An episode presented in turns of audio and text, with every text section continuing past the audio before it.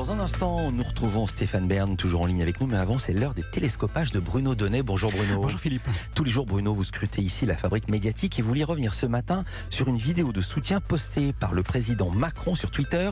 Vidéo qui a totalement raté, dites-vous, son objectif. Oui, vous le savez, Philippe, hein, Emmanuel Macron est un champion toute catégorie de ce que l'on appelle la communication verticale. Alors, la communication verticale, c'est un exercice qui consiste à parler seul, sans contradicteur, et le chef de l'État adore ça. Il y a cédé à plusieurs dizaines de reprises lors de son premier quinquennat, notamment pendant la crise du Covid. Et s'il ne fallait retenir qu'un seul exemple, je choisirais bien sûr celui-là. Nous sommes en guerre.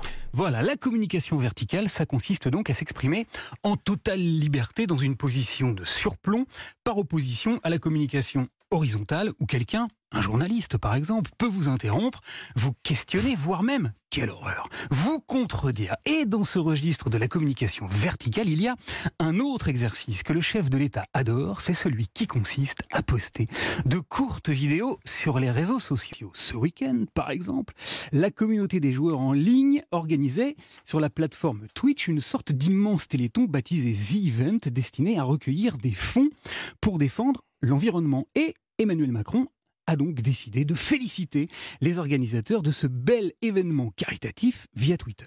Bravo à tous parce que vous êtes une fois encore euh, au rendez-vous des défis que vous vous êtes lancés en défendant une cause, l'écologie, une cause que je partage. Le hic, c'est que cette vidéo tournée vite fait, tout seul, sur un smartphone tenu en position verticale, tiens tiens, n'a pas vraiment rencontré le succès escompté.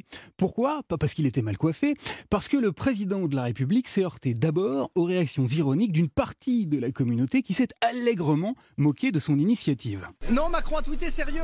Oh non, je m'en bats les couilles Oh, je, je m'en bats les couilles Et puis, et puis parce qu'il a également eu droit à une belle bordée d'injures émanant d'une jeune femme qui lui a reproché son inaction politique. Bah oui, tu comptes sur nous, connard 2024. Bah oui, parce que tu branles rien Merde Avant de recueillir le message indigné d'un jeune homme qui s'est parfaitement souvenu qu'il y a tout juste un an, alors que The Event avait recueilli 10 millions d'euros pour soutenir Action contre la faim, Emmanuel Macron s'était déjà fendu d'une vidéo sur Twitter.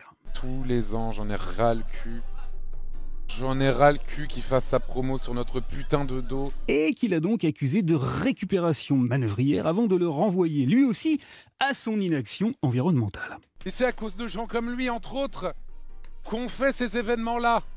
Donc va te faire foutre. Bref, le président de la République qui croyait faire à vil prix et rapido titi une belle opération de communication, a tout simplement oublié que contrairement à la télévision, sur les réseaux sociaux, la verticalité n'empêche ni la réactivité ni la contradiction. Il a également sous-estimé la puissance de la viralité qui a fait que les messages qui le moquent ont été dix fois plus vus que son message à lui. Mon petit doigt me dit, Philippe, que l'an prochain, pour l'édition 2023 de The Event, le président Macron sera peut-être atteint d'une tendinite subite qui l'empêchera Ah, de tweeter et d'aller se frotter à une communauté de jeunes gens qui maîtrisent bien mieux que lui un mode de communication qu'il a cru un peu vite, moderne et dénué de danger. Merci beaucoup Bruno Donnet, Stéphane Bern. Je me